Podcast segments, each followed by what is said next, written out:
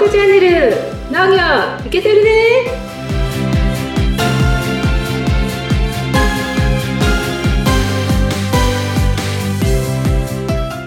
黒原さんはい。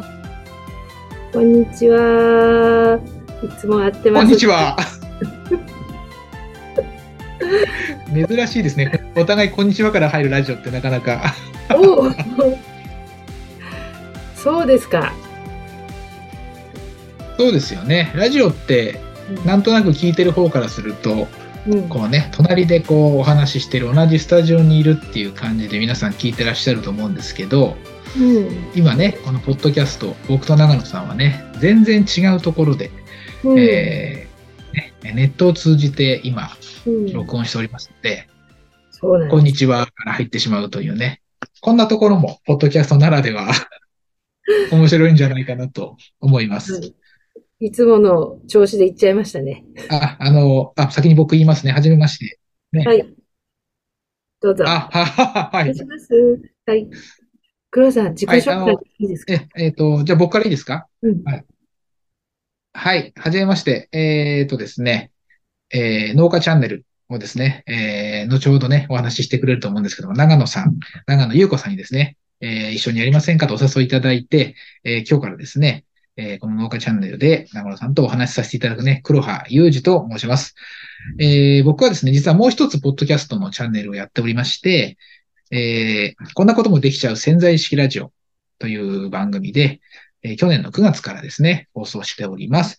あの潜在意識オタクのですね、富澤さんという女性と潜在意識について全くね、知らない僕がですね、まあ適当にこう、掛け合いをしながら、あの潜在意識というものをですね、わかりやすく説明してですね、えー潜在意識というものを使って、なんかいい人生をね、いいもの、楽しいものにしていこうみたいなことをやっている番組なので、ぜひそちらもですね、聞いていただければなというふうに思います。はい。まあ、一旦こんな感じでいいかなと思います。長野さんの自己紹介も。はい、ありがとうございます。適当にっていうのがすごいいいですね。はい。じゃあ、私の自己紹介させていただきます。はい、えー、長野優子と言います。はい。えー、仕事、えー私は、えー農家さんの販売の方を支援する、えー販売、マーケティングとか、あのセールスとかっていう分野になりますけれども、そこの、えーアドバイスをしたりする仕事をしているアグリマーケティングマネージャーをしております。はい、えーこの仕事は今4年目に突入いたしました。そして、え4年目にして、えーこの農家チャンネルを挑戦に、を挑戦しようと思って今日を、えー記念すべき第1回目なんですよ。はい。はい。黒田さん、野菜、はい野菜好きですか？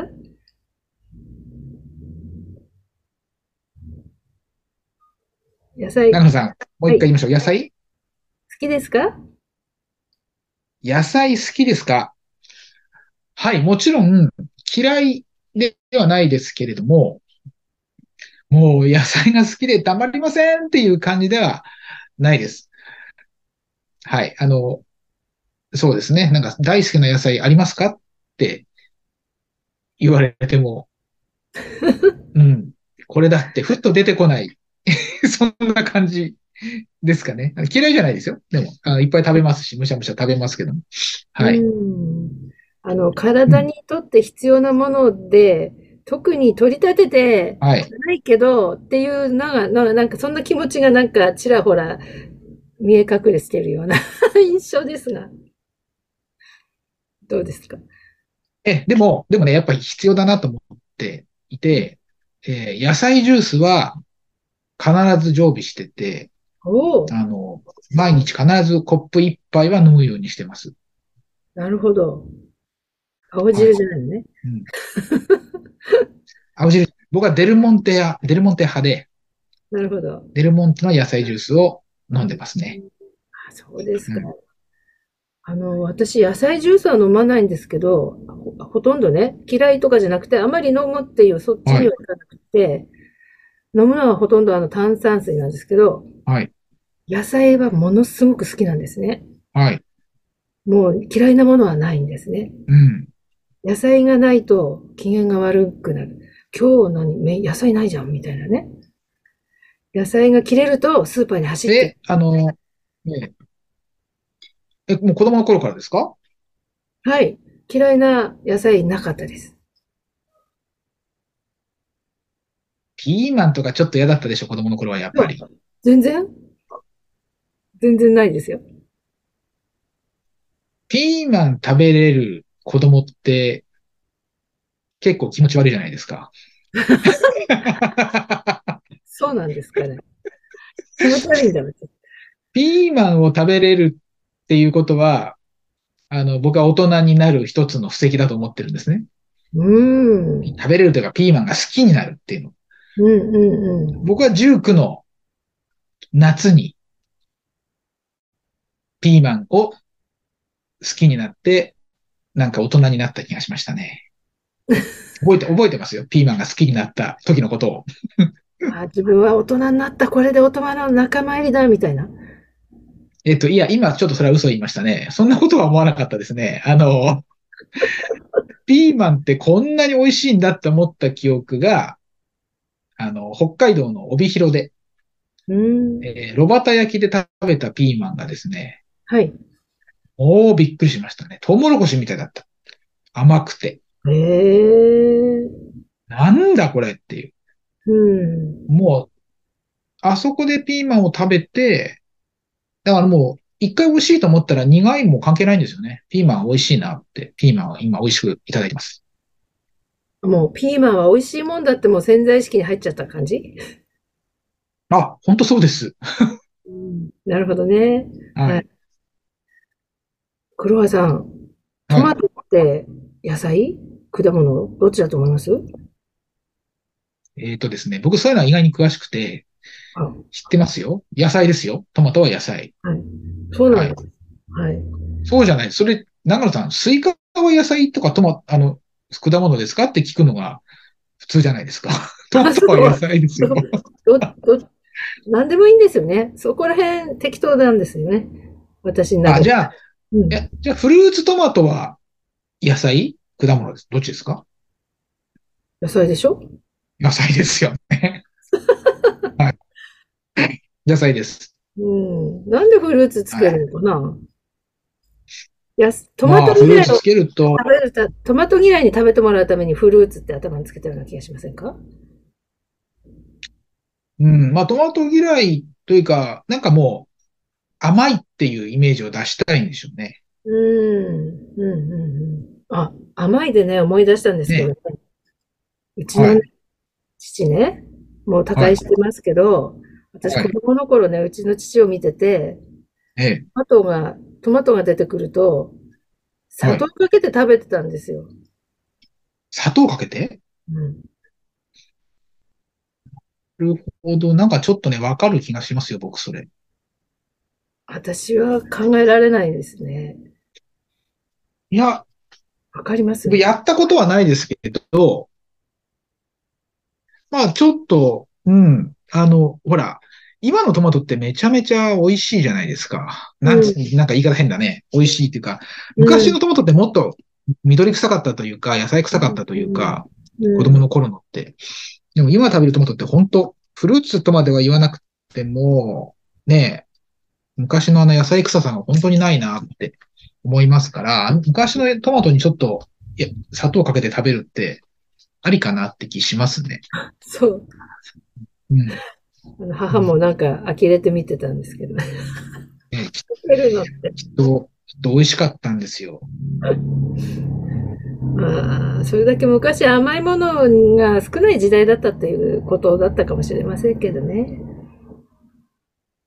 まあ、そうかもしれないですね。あと、フルーツっていうのが、ほら、昔はバナナしかなかったみたいなのあるじゃないですか。バナナが高級だったとか。ね。だから、トマトに砂糖かけると、ちょっと新しいフルーツみたいなものをお父さん感じてらっしゃったんじゃないですかね。うん。そうかもですね。うん。うん。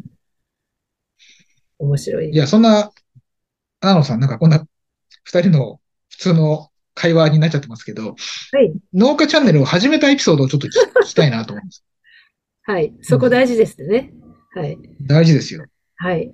あのですね、私、あの、農家の人がね、いろんな、いろんなものを様々みんな作ってるなってことを、最近気がついたんですよ。うん。あんまり、あんまり考えてなかったんですけど、いろんな、皆さん得意分野があって、はい。本当にあの、ぶどうだけ作ってるっていう、ぶどうと梨とかね、野菜作りませんって本当に果物だけやってますって農家さんもいれば、はい。お米専門ですってお米農家さんもいれば、えっと、野菜、葉物野菜うん。専門ですっていう農家さんもいれば、本当様々だなって気がついたんですね。で、その農家さんたちが、一回こう、少人数で集まった時に、なんかすごく、あの、話が、それぞれ違う地域で作ってて、なんか、い違う、あの、農家事情の話が、で盛り上がったんですね。はいはい。あ、なんかこれ楽しいじゃないかなと思って、で、コミュニティを作ったんですね。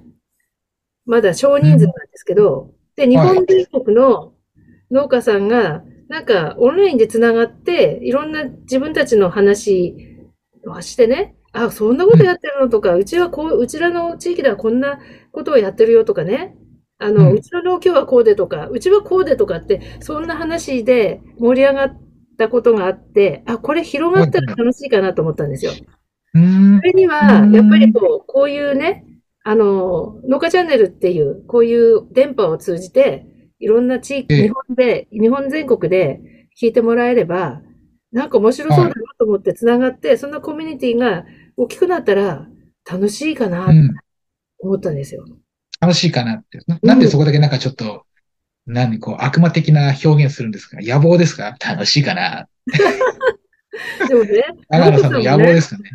あの、やっぱりみんな意外とこう、横つながりなくて、一生懸命作ることに一生懸命なってるから、他のことって知りたくても知るきっかけがなくて、なんか出会いを求めてる感じがすごくしたので、うん。その場を提供していったら面白いと思うんですよね。と、なるほど。思って、はい。あの、あの、あれですか、大丈夫ですか？僕と長野さんがくっちゃべるチャンネルになってしまうと思うんですけど、そういう方をゲストでお呼びするなんてこともこれからやっていこうと思ってるんですか？そうですね。なんか混ざってね、話してくれる方いれば、それはそれでまた面白い、リアルなね、作る場面の話とかも聞けたら楽しいかもですね。うん。